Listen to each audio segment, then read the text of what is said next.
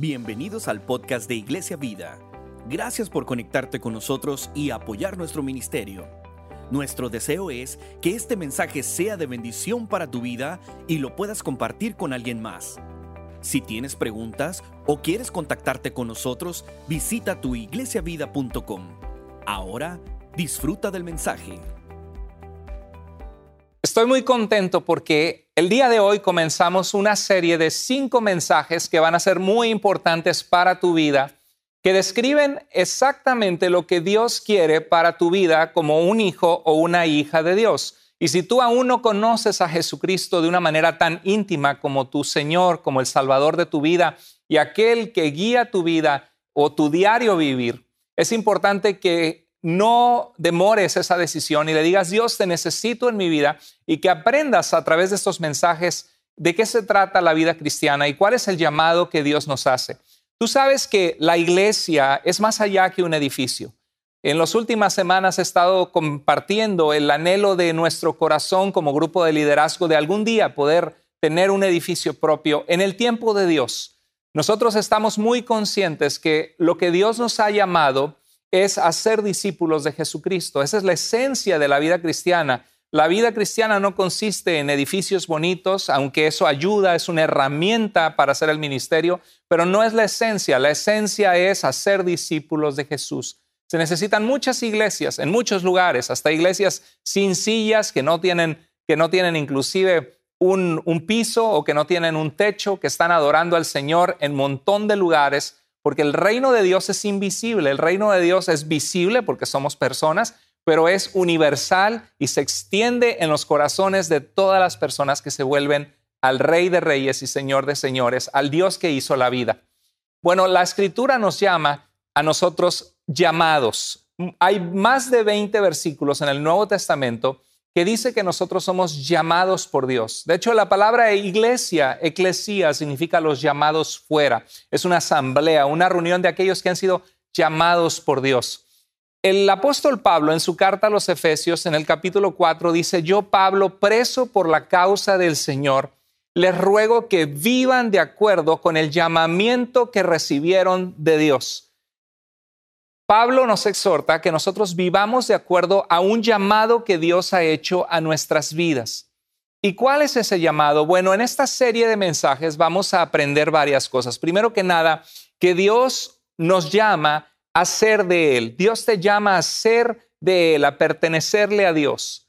La segunda cosa es que Dios te llama a pertenecer a una comunidad de fe. La vida cristiana no se vive como llanero solitario, sino se vive edificando la vida de otras personas y siendo edificado por otros, creciendo en relaciones sanas de amistad y de amor para alentarnos a vivir una vida que ama a Dios y que es productiva en Cristo.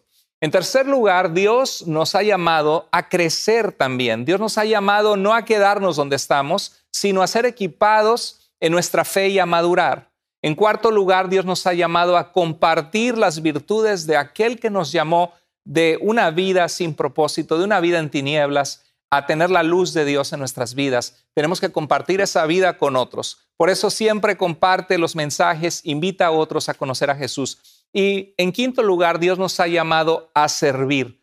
Dios nos ha llamado a ser útiles para que otros crezcan en su fe. Esto es algo conocido desde mucho tiempo de que las funciones de la iglesia son el evangelismo, hablar de Jesús, son el discipulado, hacer discípulos de Jesús que crecen en su fe, es el compañerismo, amar a otros creyentes y crecer junto a ellos, es también el ministerio. Todos somos llamados a servir, no solamente los pastores, y es la adoración, es adorar a Dios. Somos llamados para tener una relación, una comunión especial con Dios. Estos cinco principios, estos cinco llamados tienen que ver con esas funciones de la iglesia. Quisiera comenzar con una oración pidiéndole a Dios que esté con nosotros en esta serie y en este mensaje que habla nuestro corazón. Vamos a orar. Señor, gracias por tu presencia. Gracias por tu paciencia con nosotros. Gracias por tu amor inagotable. Dios, te pedimos por aquellas personas que están conectados viendo este mensaje a la distancia, que ellos entiendan cuán grande es tu amor y cuán maravilloso es la, vida, la salvación que tú has provisto para ellos. Que la gente se vuelva a ti, Señor, y que sea llena la tierra de tu gloria, porque hay tanta necesidad. Vivimos en un mundo tan incierto, en una época tan difícil, y más que nunca clamamos por la salvación de nuestros familiares, de nuestros amigos, y que la gente te ame y te busque. Hable a nuestra vida hoy, Señor. Habla a nuestro corazón. Danos oídos espirituales para obedecerte. En el nombre de Jesús oramos. Amén. Bueno, en Primera de Corintios, en el capítulo 6, en el verso 19 y 20, el apóstol Pablo reprende una iglesia que estaba practicando la inmoralidad sexual. ¿Qué área tan importante en nuestras vidas? Bueno, en Primera de Corintios, capítulo 6, verso 19 al 20, el apóstol Pablo habla a una iglesia en la que algunos estaban practicando inmoralidad sexual. Y Pablo les recuerda y les dice, ¿acaso no saben que su cuerpo es templo del Espíritu Santo, quien está en ustedes y al que han recibido de parte de Dios. Ustedes no son sus propios dueños, fueron comprados por un precio, por tanto, honren con su cuerpo a Dios. Este pasaje nos reafirma que el templo de Dios es un templo espiritual compuesto por nuestras vidas. Dios quiere reinar en ti y si hubo un día en que tú recibiste a Jesucristo, que reconociste que eres pecador, que has pecado contra Dios y que necesitas de Él, si reconoces que Él dio su vida en una cruz para darte vida, murió en tu lugar para que tú tuvieras vida eterna, si tú eres un hijo o una hija de Dios, el Espíritu de Dios, su presencia mora en ti. De hecho, en Efesios 1.13 dice que fuiste sellados con el Espíritu Santo como una garantía en nuestras vidas hasta que estemos con el Señor, hasta que el Señor nos lleve o estemos en la eternidad para siempre disfrutando de esa vida eterna. El Espíritu Santo mora en nosotros. Así que es aquí en nuestra vida, en tu vida, donde mora Dios. En Romanos 1.6, Pablo le dice a la iglesia que son llamados a ser de Jesucristo. Quiero que sepas que si tú estás en Cristo, tú fuiste llamado a pertenecer a ser de Dios. Dios te ha llamado a ser de Él. No eres tu propia dueña, no eres tu propio dueño, yo no soy mi propio dueño. Hubo una sangre que fue derramada por mí hace dos mil años en la cruz, porque mi vida me separaba de Dios, porque la paga del pecado es muerte, y Cristo me compró con su propia vida, así que le pertenezco a Él y mi vida debe ser usada para adorarle y para servirle. Hoy quiero hablarte de tres cosas que implica o que significa que tú y yo le pertenezcamos a Dios. La primera es que ser de Dios incluye relacionarse con Dios. Cuando decimos que tú y yo pertenecemos a Dios, es un llamado a tener una relación constante, perseverante con Dios. En Primera de Corintios, el capítulo 1, el verso 9, Pablo les dice a los corintios, fiel es Dios quien los ha llamado a tener comunión con su Hijo Jesucristo nuestro Señor. ¿A qué hemos sido llamados según este versículo? A tener comunión con Jesucristo. En Romanos 8:15 se nos dice que el Espíritu de Dios nos ha adoptado como hijos de Dios. Utiliza esa figura como que nosotros anduviéramos por el mundo huérfanos sin un Padre que nos ama, que provee para nosotros, que nos cuida, porque estamos viviendo vidas alejadas de Dios. Y cuando venimos a Jesucristo, somos adoptados como hijos de Dios. En Juan capítulo 1, verso 12, dice que Cristo vino a los suyos, al pueblo de Israel, pero los suyos no lo recibieron. Pero todos los que le reciben a Jesús les da el poder de ser hechos hijos de Dios.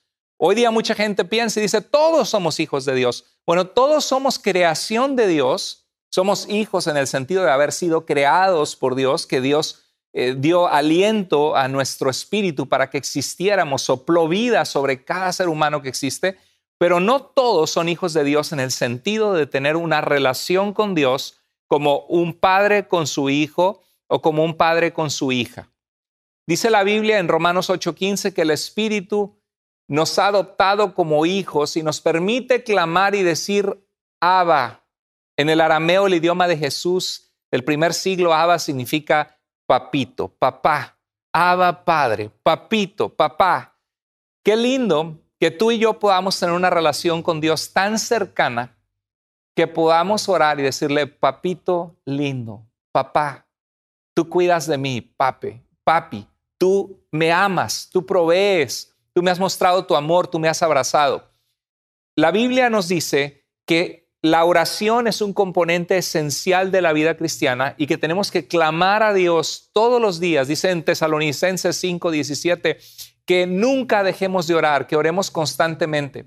Y Jesús utilizó unas palabras muy hermosas en Mateo 6, 6 y decía que cuando entráramos en nuestro cuarto, cerráramos la puerta y oráramos a nuestro Padre que está en lo secreto. Y dice, así tu Padre que ve lo que se hace en secreto, te recompensará.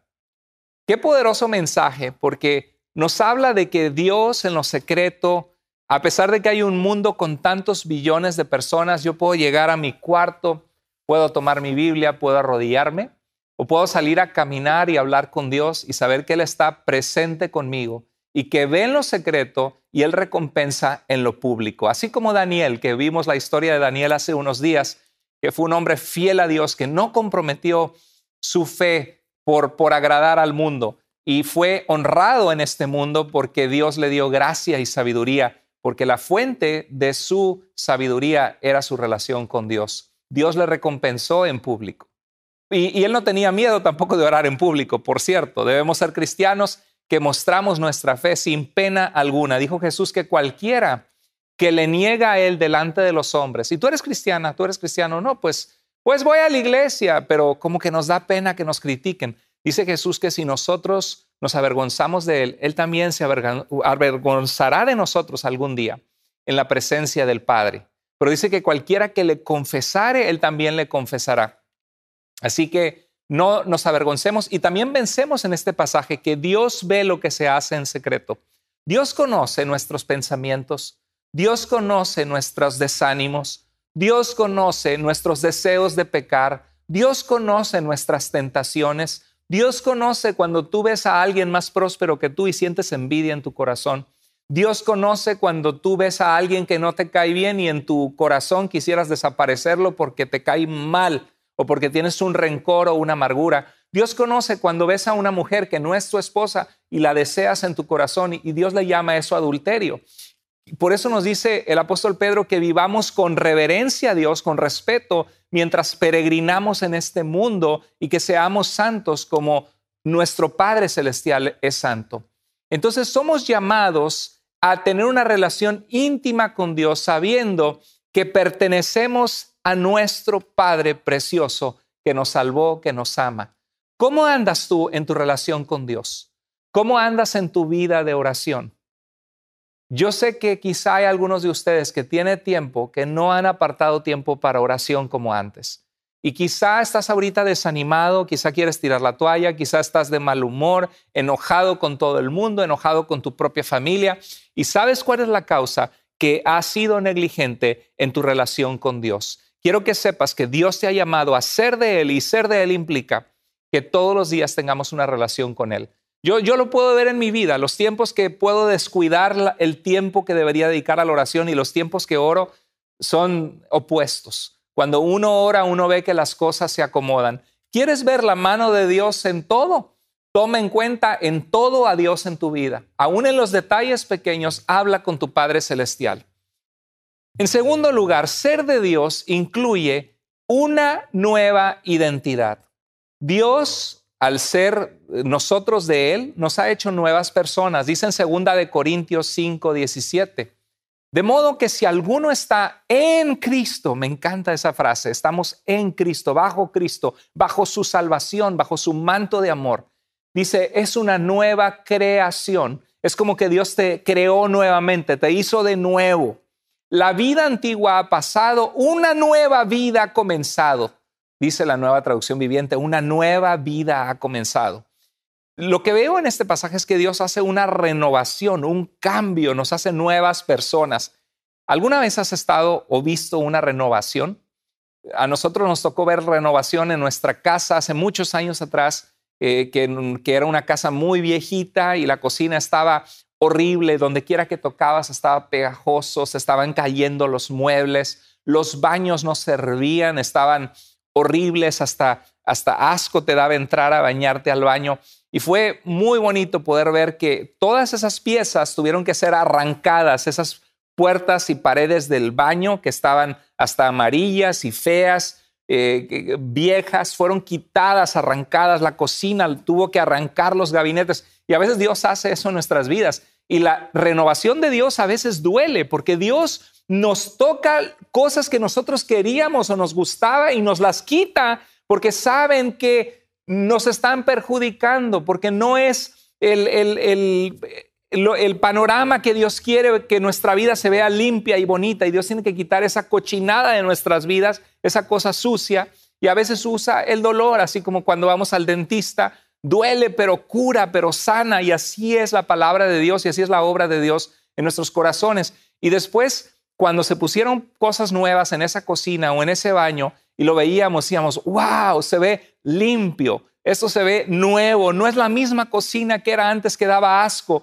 Y así es nuestras vidas. A veces teníamos una forma de hablar que daba asco, una actitud que apestaba, una actitud de, orgullo quizá, o de ver a los demás hacia abajo, o una actitud peleonera, o unos ojos que se desviaban a ver la mujer que no es tu esposa, o, pensamientos que no son correctos. Y Dios viene y limpia y quita y pone las cosas nuevas. Y si tú estás escuchando esto y quieres tener una relación con Cristo, esa relación es para ti.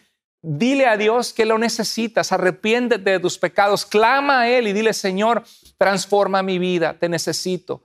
Y, ahora, no es una varita mágica, no es una vara mágica que hago una oración y ya cambió mi vida para siempre, no, es un comenzar con Cristo y Dios quiere que vengas a Él exactamente como estás. Dios no te dice, límpiate primero y luego vienes a mí. Dios te dice, ven con tu mugre como estás y yo te voy a limpiar. No vas al doctor cuando te sanas, vas al doctor cuando estás enfermo y el doctor te ayuda, te da un tratamiento y te sana. Y eso hace Dios contigo y conmigo. Dios te recibe como estás, pero no te deja como llegaste. Dios te recibe como estás, pero nunca te deja ni te quiere dejar como llegaste. Querido amigo, hermano en Cristo, pertenecer a Dios implica tener una nueva identidad. Somos ciudadanos del cielo ahora. No eres definido por tus pecados ni tus fracasos pasados. Es más, ni siquiera eres definida por lo que te dijo tu familia de origen o la gente que te, que te hablaba mal de niña o de niño, este, o lo que te decían en la escuela o que te agarraban de carrilla o lo que tú piensas de ti misma que tienes una baja autoestima. La Biblia nos dice que tú eres una hija o un hijo de Dios. El apóstol Juan decía, miren qué grande amor nos ha dado el Padre para que seamos llamados hijos de Dios. La Biblia nos dice que en Cristo somos más que vencedores por medio de Jesús que nos amó. Así que tenemos una nueva identidad. Fuiste llamada, fuiste llamado a ser de Dios, no a tener una actitud derrotista de decir, no soy nada, soy una basura, fallé mucho en mi pasado, la regué. Mm, claro, reconocer lo que hiciste mal, arrepentirte, si has dañado a alguien, pedir perdón, si hay algo que tú puedas hacer para enmendar lo que hiciste, hazlo, pero no te quedes con una actitud de decir, no soy nada y soy una basura. Fíjate que en Primera de Corintios 6, 9 al 10, el apóstol Pablo nos dice que ni los inmorales sexualmente, ni los borrachos, ni habla también de, los que practican una vida activa homosexual. Dice que no entrarán en el reino de Dios. Palabras fuertes, dice Pablo. Pero dice en el verso 9, dice, no saben que los injustos no heredarán el reino de Dios. Y más adelante dice, y esto eran algunos, esto eran ustedes, inmorales, borrachos, eh, con vicios diversos, con pecados diversos. Pero mira qué hermoso lo que dice, pero ya han sido lavados Vienes a Dios sucio, con tus manos pegajosas, tus manos negras, y es que el Señor te lava, te limpia y de repente tus manos están limpias para tocar comida, poder comer sin contaminarte. El Señor te lava, te hace una nueva persona. Ya han sido lavados, ya han sido santificados.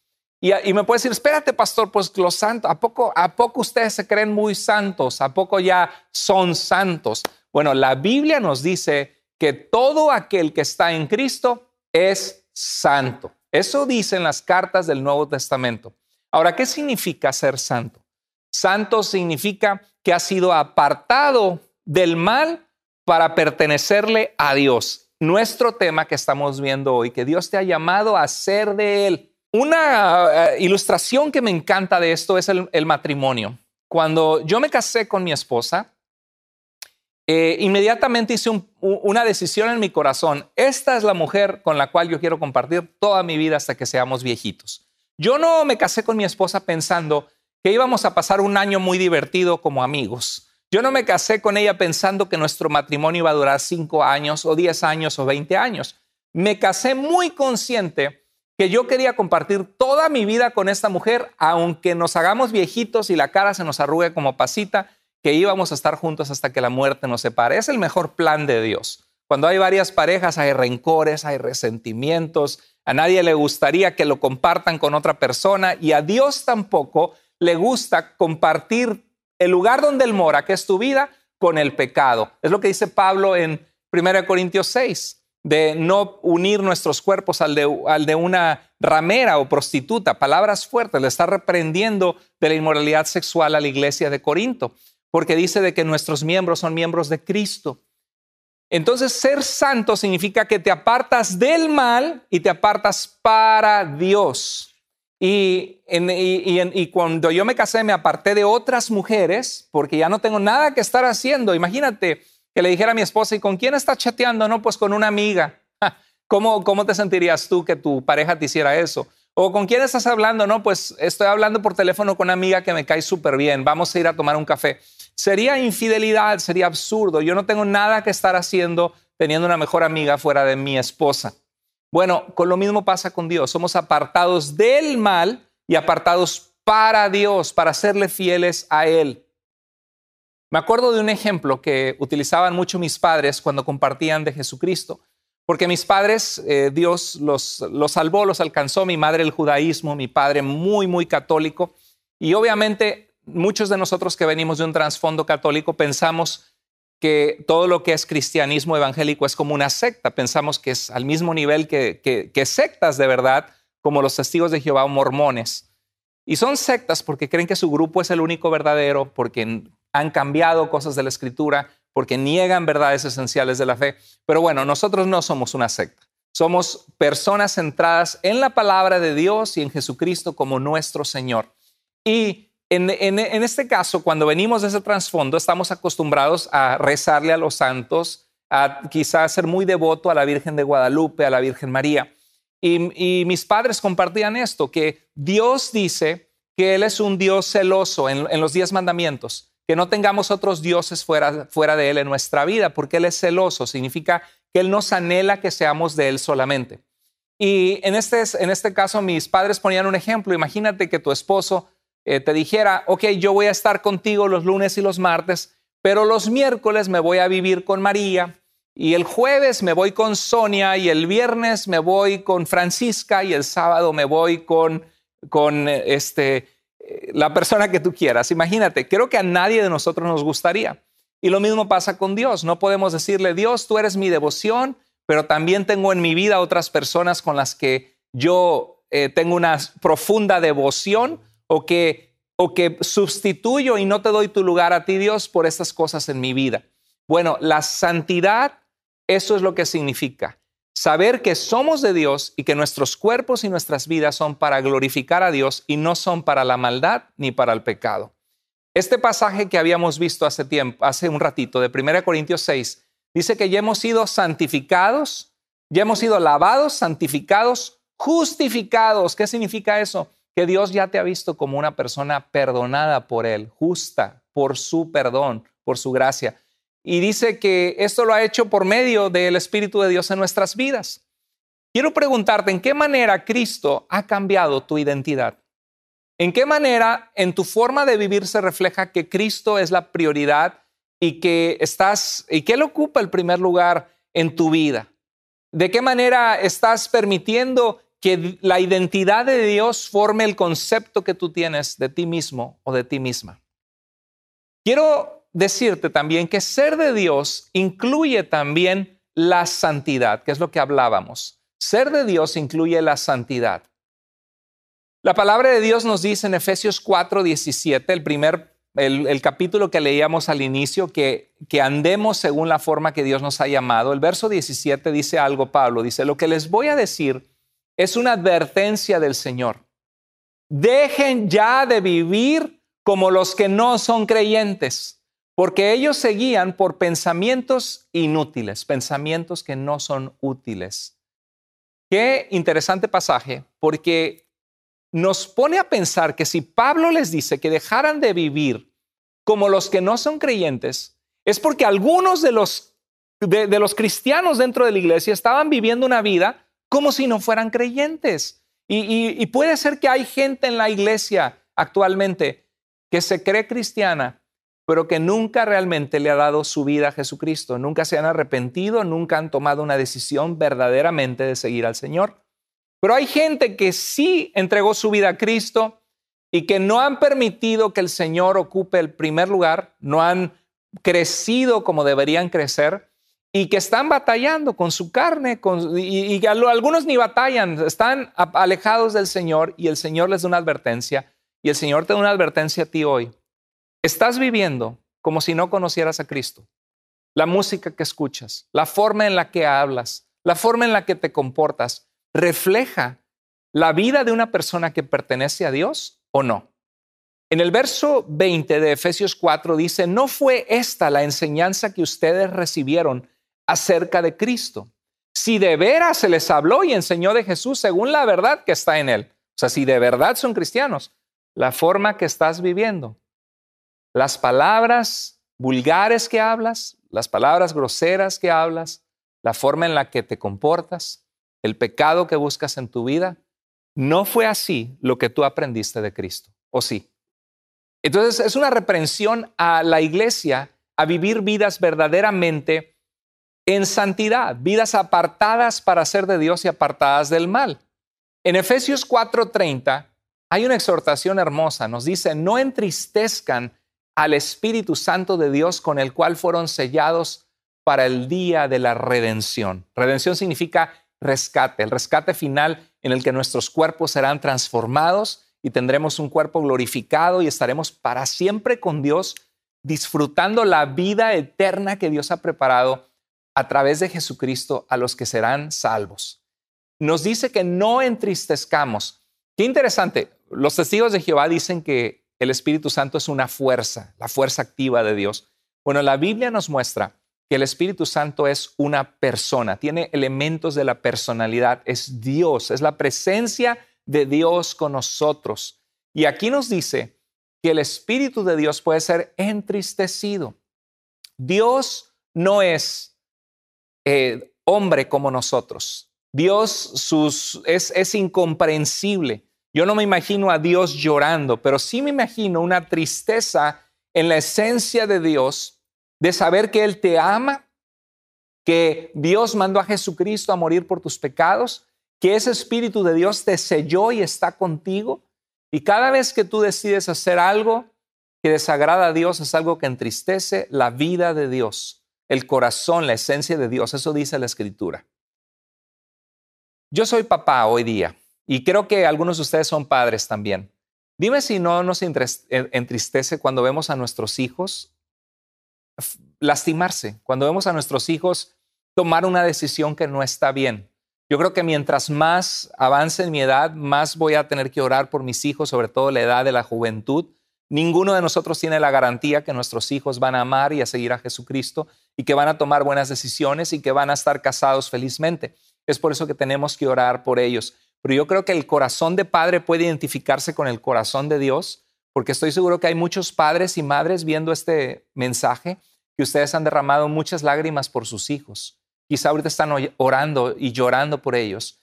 Querida hermana, continúa orando por tus hijos y, está bien, se vale llorar, vierte tus, tus penas delante de Dios y confía en que Dios va a hacer eh, una obra especial, va a mandar personas, va a tocar su corazón. Y a veces decimos, pero Dios, ¿por qué tardas tanto en hacer eso? Y lo que tenemos que entender es que Dios nunca forza la voluntad de nadie para amarle y obedecerle. Cuando tú y yo oramos por un pariente que está mal, o por un esposo cabeza dura, o por unos hijos que están tomando malas decisiones, lo que Dios hace es que Dios trabaja en sus corazones, Dios trae personas, a veces Dios trae circunstancias dolorosas como lo que decíamos, Él tiene que remover cosas, pero sabes que no te canses de orar por ellos. Pero si nosotros, siendo injustos y siendo imperfectos, nos entristecemos, cuando nuestros hijos toman una decisión mala o nos decepcionan. Imagínate Dios. Y Dios, a pesar de eso, eso es lo maravilloso de Dios. Y yo creo que ahí es, eh, muchos padres han sido decepcionados de las decisiones que han tomado sus hijos, pero no han dejado de amar a sus hijos. Les aman con un amor profundo. Y eso es lo maravilloso del amor de Dios. La gente en este mundo nos ama según si nos portamos bien con ellos o no, pero si les fallamos, eh, muchos de ellos ahí cortan la relación con nosotros, nos mandan a volar, decimos. Lo lindo es de que Dios nunca te va a mandar a volar. Dios está esperando que te vuelvas a Él. La Biblia nos dice que podemos entristecer al Espíritu Santo. Y por eso el verso 31 de Efesios 4 dice, abandonen toda amargura, una vida amarga, ira, enojo, gritos, calumnias y toda forma de malicia. A veces pensamos, no, sé si a ti te pasa, a mí me ha pasado, pensamos en la santidad en el área sexual. Y la Biblia nos habla mucho de la santidad en el área sexual. El pasaje que leímos de que nuestro cuerpo no es nuestro, que debemos glorificar a Dios con nuestro cuerpo, nos dice que huyamos de la inmoralidad sexual. O sea, la sexualidad es un área tan horrible porque es tan personal y está dentro de cada uno de nosotros. Por eso dice la Biblia que el espíritu está dispuesto, pero la carne es débil y que estemos alertas y en oración. Y es un área que trae mucha vergüenza y que trae mucho dolor y mucha destrucción a la vida de las familias. Cuando hay infidelidad, inclusive niños que nacen pues sin su papá o con padres que se casaron a la fuerza porque metieron la pata. Es un área que, que trae mucha vergüenza, que hay muchas enfermedades en esa área. Pero lo cierto es que la sexualidad no es la única área donde mostramos santidad. También la es nuestro carácter. Si nosotros tenemos un carácter eh, enojón, gritón, eh, que planeamos maldad o tenemos malicia en nuestro corazón, la maldad es falta de santidad, porque la santidad es apartarse del mal y del pecado para pertenecerle a Dios.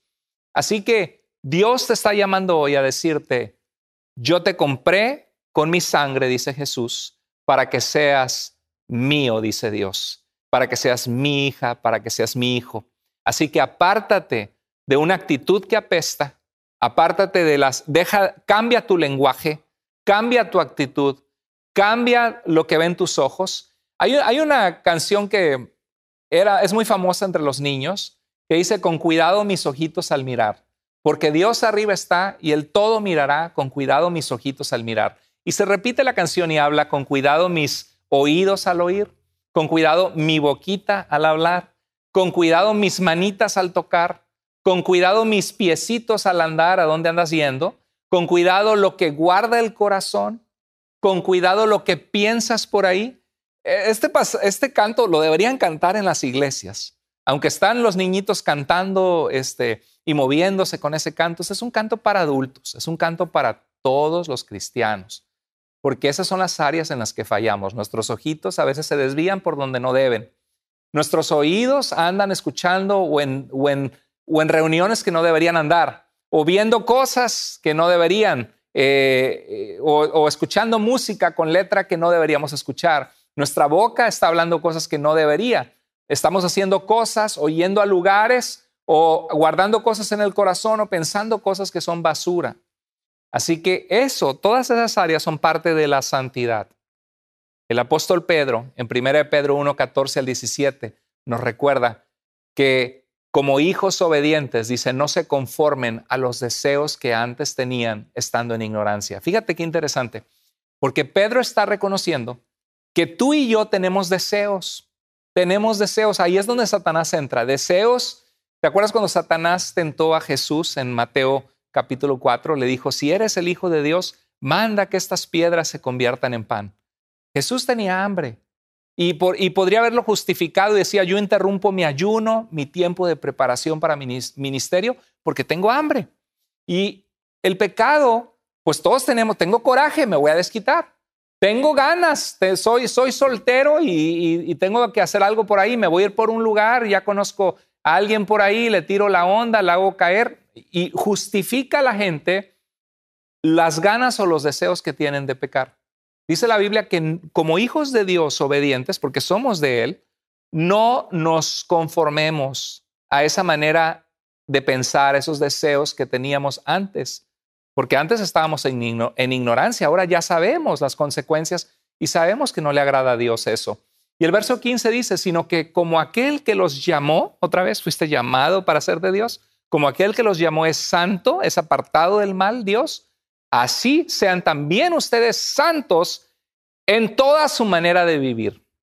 Es un reto grande, querida iglesia, queridos amigos, porque estamos, eh, eh, decía David, en pecado me concibió mi madre, porque ya desde chiquitos les decimos mío y, somos egoístas y somos una bola de deseos y de complicaciones mentales y sentimentales y fallamos y la regamos y somos inseguros y ofendemos y deseamos lo que no es nuestro.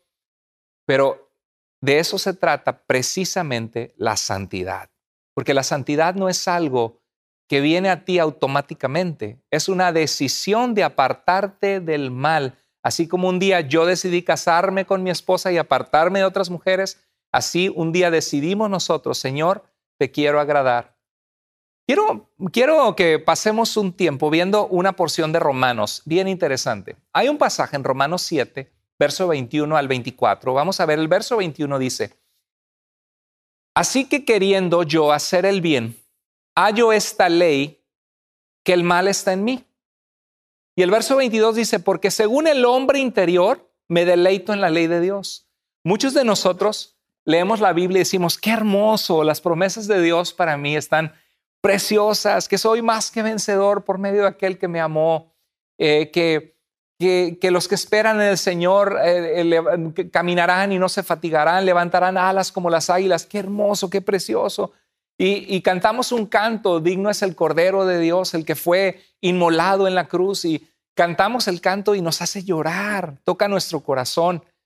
Y dentro de nosotros quisiéramos agradar a Dios. Es más, si hubiera un app de santidad que pudiéramos bajar en nuestro teléfono, lo bajaríamos y le apretaríamos el botón y le diríamos, no más malos pensamientos, no más eh, malos deseos, no más una mala actitud, ¡pum! Apretamos el, app y punto. ¿Cómo quisiéramos que los jovencitos vinieran con app, no? Que hasta que se casan se activa el deseo sexual y mientras que esté apagadito. Ojalá y fuera así, pero no, es una lucha, es un diario vivir de, crucificar nuestra carne. Dice Pablo, yo hallo esta ley, que el mal está en mí, que, quería, que en el hombre interior me deleito en la ley de Dios. Pero dice el verso 23 al 24, pero veo otra ley en mis miembros que se revela contra la ley de mi mente, que quiero agradar a Dios y que me lleva cautivo a la ley del pecado que está en mis miembros. Miserable de mí, ¿quién me librará de este cuerpo de muerte? ¿Qué hacemos con este pasaje? Algunos dicen, bueno, esto era Pablo antes de conocer a Cristo, porque más adelante habla de que hay un poder que sobrepasa este poder del pecado. Eh, algunos dicen, no, sí es Pablo hablando de la lucha de cada cristiano. Yo creo que Pablo está hablando de la lucha de cada cristiano. Hay personas como, el eh, como John Wesley que habló de la santificación como una segunda eh, fruto del Espíritu de Dios en nosotros que nos santifica y somos santos cuando tenemos ese, e, ese encuentro con Dios después de la salvación. Yo creo que no hay ningún cristiano que nunca peque o que nunca falle en nada. Continuamos fallando, continuamos necesitando la gracia de Dios mientras estemos en este mundo. Y lo que les decía de esta ley, de la ley, es como la ley de la gravedad. La ley de la gravedad dice que todos los cuerpos son atraídos al centro de la Tierra. En pocas palabras, todo lo que sueltas de tu mano se va a caer. Todo lo que avientas va para abajo, como decimos. Entonces, pero ¿cómo es posible que un avión, siendo tan pesado, pueda volar? Es maravilloso que un avión pueda volar. Bueno, es porque eh, utiliza la ley de la aerodinámica y a través de sus motores y de la ingeniería puede desafiar la ley de la gravedad y puede volar.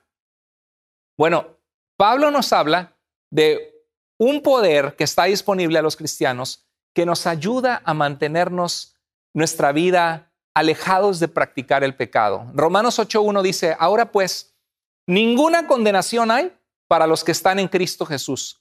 Los que, y decimos, ay, gloria a Dios, qué bueno que no hay ninguna condenación porque yo estoy en Cristo y sé que he fallado y sé que fallo, gloria a Dios. Pero luego dice Pablo, los que no andan conforme a la carne, sino conforme al Espíritu. Ups, ¿cómo andamos? ¿Conforme a la carne o conforme al Espíritu?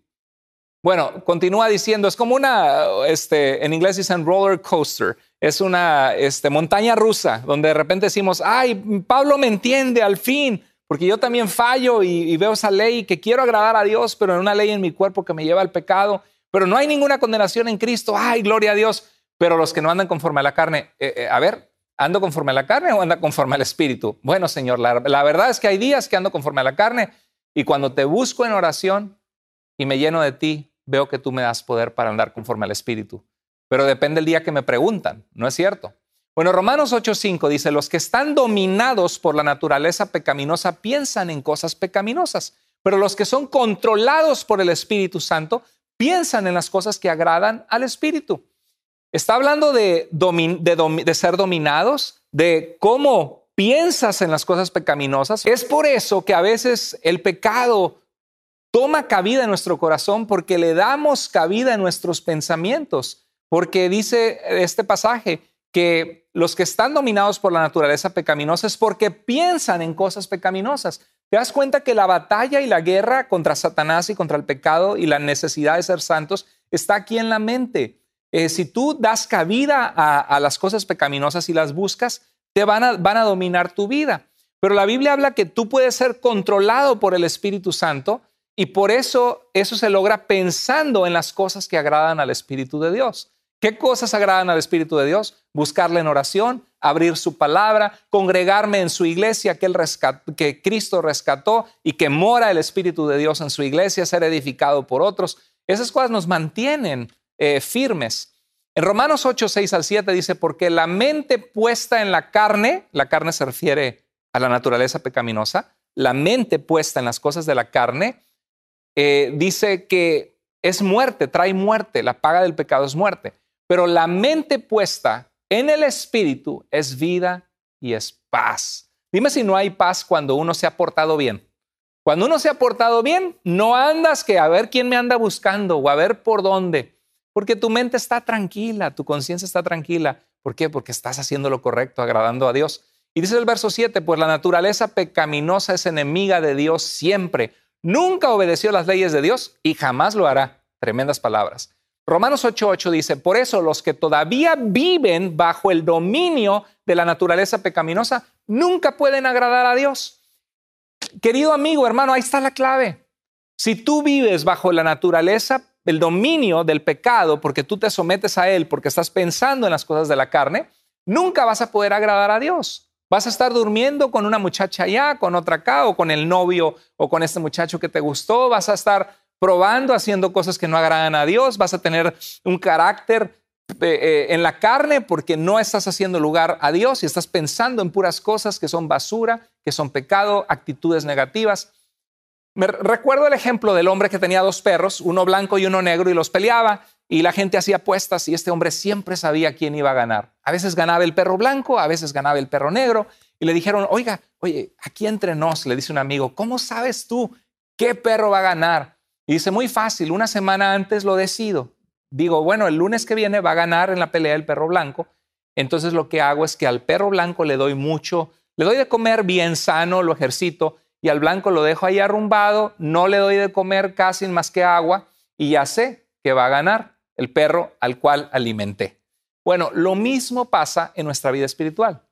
¿Quién va a ganar? ¿El pecado en tu vida y en mi vida o va a ganar la voluntad de Dios? Pues depende a quién alimentaste en la semana. Así de sencillo. Pasaste tiempo con Dios, leyendo la Biblia, orando, pensando en las cosas de Dios, escuchando música que glorifica a Dios o pasaste la, mente totalmente en el mundo, en la carne, pues claro, vas a vivir una vida esclavizada al pecado. El verso 9 de Romanos 8 dice, sin embargo, ustedes no viven según la naturaleza pecaminosa, sino según el Espíritu, si es que el Espíritu de Dios vive en ustedes. Y si alguno no tiene el Espíritu de Cristo, no es de Cristo. Grandes, grandes palabras de advertencia. El verso 12 dice, por lo tanto, amados hermanos, no están obligados a hacer lo que su naturaleza pecaminosa los incita a hacer. Fíjate qué interesante, porque Pablo está reconociendo que tenemos en nosotros una naturaleza pecaminosa que nos incita, que a veces eh, eh, ve cosas que él quisiera pecar o piensa, vienen pensamientos de pecado. Pero este pasaje nos dice que no estamos obligados a caer en el pecado. O sea, ser tentado no es pecado. Pecado es ceder a la tentación y caer en un estilo de vida que no le agrada a Dios. El verso 13 dice, pues si viven obedeciéndola, la naturaleza pecaminosa o la carne, morirán. Pero si mediante el poder del Espíritu de Dios hacen morir las acciones de la naturaleza pecaminosa, vivirán. Fíjate qué, qué medicina nos está dando. Que el poder de la presencia de Dios en nosotros, al cual tú perteneces, a ese Dios, fuiste comprado, comprada por el precio de la sangre de Jesús. Si tú tienes esa intimidad con Dios y haces uso del recurso de la presencia de Dios en tu vida, puedes hacer morir las acciones de la naturaleza pecaminosa y tener vida en Cristo. El verso 14 dice, pues todos los que son guiados por el Espíritu de Dios son hijos de Dios. ¿Qué requieres para tener santidad en tu vida? Ser guiado por la voluntad de Dios, buscar su presencia. Este pasaje que leímos anterior de Romanos desde el 7 al 8 menciona la palabra dominados, los que piensan, los que andan en los caminos, los que son controlados, los que son guiados. Entonces, ¿cómo vivir una vida santa? Déjate dominar por el Espíritu Santo. Sé controlado y guiado por Dios en tu vida. No seas dominado o dominada o guiada o controlada por el pecado. Piensa en las cosas de Dios, no pienses en las cosas de la carne y anda y vive en las cosas de Dios. Quisiera concluir viendo un pasaje en Primera de Juan, que nos muestra esta atención que hemos estado viendo en este mensaje. Porque por un lado vemos que Pablo dice que queremos hacer el bien y vemos que tenemos una ley en nuestro cuerpo que hacemos el pecado. Pero también nos habla de que tenemos el recurso del Espíritu Santo que nos ayuda a vencer. Y en primera de Juan hay algo parecido. En el verso 6 del capítulo 3 dice, todo aquel que permanece en él, en Cristo, en Dios, no peca. Otra vez este pasaje decimos, ay Señor, entonces yo no permanezco contigo porque la riego, Señor, y, y, llego a pecar contra ti. Todo aquel que permanece en Él no peca. Todo aquel que peca no le ha visto ni le ha conocido.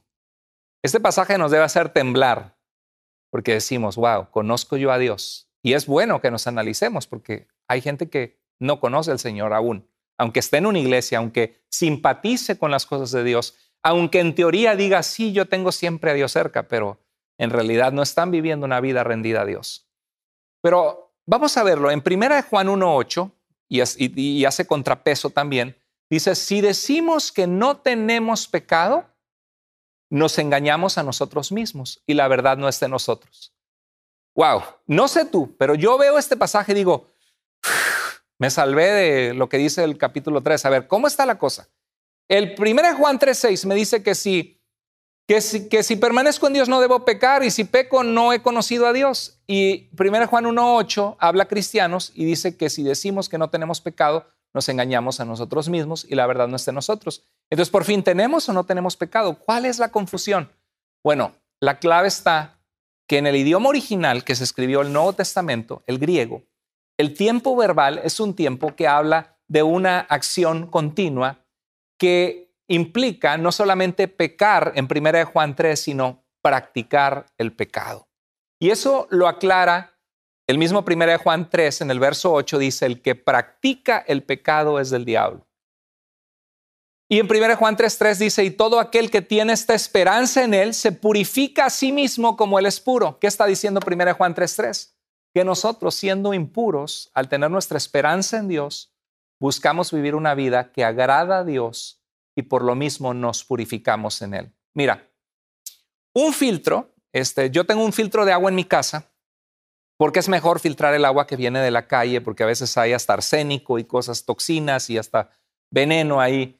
Entonces tengo un filtro que compro en mi casa y cada año le cambio los filtros, un prefiltro, este, otro filtro al final y hay un filtro en medio que es de osmosis inversa. Y ese filtro tiene unas membranas bien pequeñas y por ahí pasa el agua y todas las malas bacterias y, y cianuro, lo que haya se queda, arsénico, perdón, se queda en el otro lado del filtro y el agua sale limpia. Bueno, cuando yo cambio ese filtro, el prefiltro está mugroso, está todo lleno de tierra, de la tierra que ya filtró. Fíjate lo que dice 1 Juan 3:3. Todo aquel que tiene esta esperanza en Él se purifica a sí mismo, así como Él es puro. ¿Qué significa? Que va a haber pensamientos en mi vida y en tu vida. Va a haber actitudes, va a haber comportamientos que están llenos de mugre, de tierra, o que, o que vienen medio sucitos y que, que a veces queremos justificar, pero sabemos que no están bien delante de Dios. ¿Qué hay que hacer? Hay que filtrarlos. ¿Cómo los filtramos? A través de confesar a Dios nuestros pecados, a través de reconocer dónde estamos y a través de abandonar el pecado y decidir seguir a Dios. No significa que no haya de repente tierrita en nosotros o malas ah, actitudes o malos pensamientos. Significa que hay que filtrarlos y purificarnos a nosotros mismos al obedecer a Dios porque tenemos nuestra esperanza en que algún día vamos a estar con el Señor y que somos de Él. Y por eso ser de Él implica santificar mi vida, apartarme del mal. Dios me santificó, me apartó para ser de Él cuando vine a Él. Pero ahora yo tengo una responsabilidad diaria de santificarme. Nunca acaba. Todos los días. Todos los días. Y a veces fallamos, como dice Primera de Juan 1.8. Si decimos que no tenemos pecado, nos engañamos. Porque sí, la regamos, fallamos, pecamos. Pero dice el verso 9 que si confesamos nuestros pecados, Dios es fiel y justo para perdonarnos y limpiarnos de toda maldad. Gloria a Dios por eso. Pero lo que no tenemos que hacer es lo que dice 1 Juan 3:8, el que practica el pecado es del diablo. Tenemos que cuidar que el pecado en nuestras vidas no se vuelva una práctica descarada que no nos importa. ¿Qué es una práctica? Hoy yo practico fútbol, tengo, tengo práctica los lunes, los miércoles y los viernes. Voy y juego dos horas y me divierto y, y ahí está mi corazón en practicar fútbol. Bueno, el cristiano nunca debe decir yo practico el pecado, como si nada y no me importa. Fallamos, entristecemos al Espíritu de Dios, le pedimos perdón, el Señor nos hace sentir convicción de que estamos mal y abandonamos el pecado. Queridos hermanos, en conclusión, Lucas 9:23 dice, si alguno quiere ser mi discípulo, decía Jesús, que se niegue a sí mismo, tome su cruz cada día y sígame.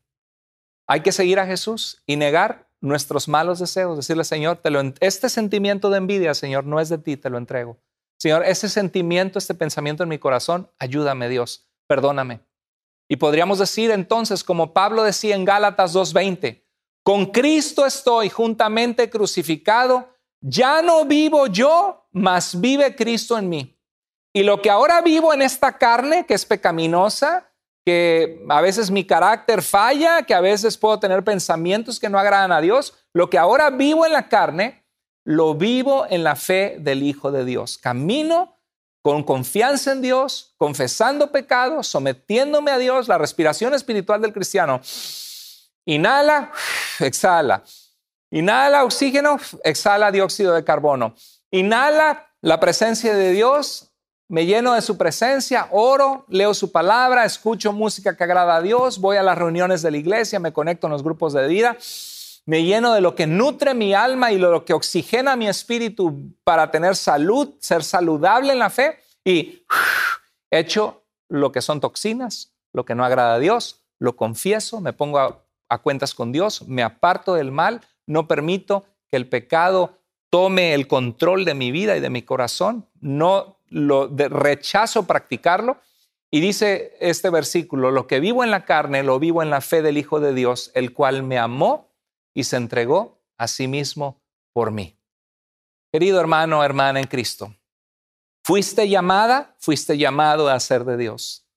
Sabías que eres de Dios. Vives tu vida como que Dios es tu dueño. ¿Qué implica que fuiste llamado a ser de Dios? Bueno, ser de Dios incluye, número uno, relacionarte con Dios cada día.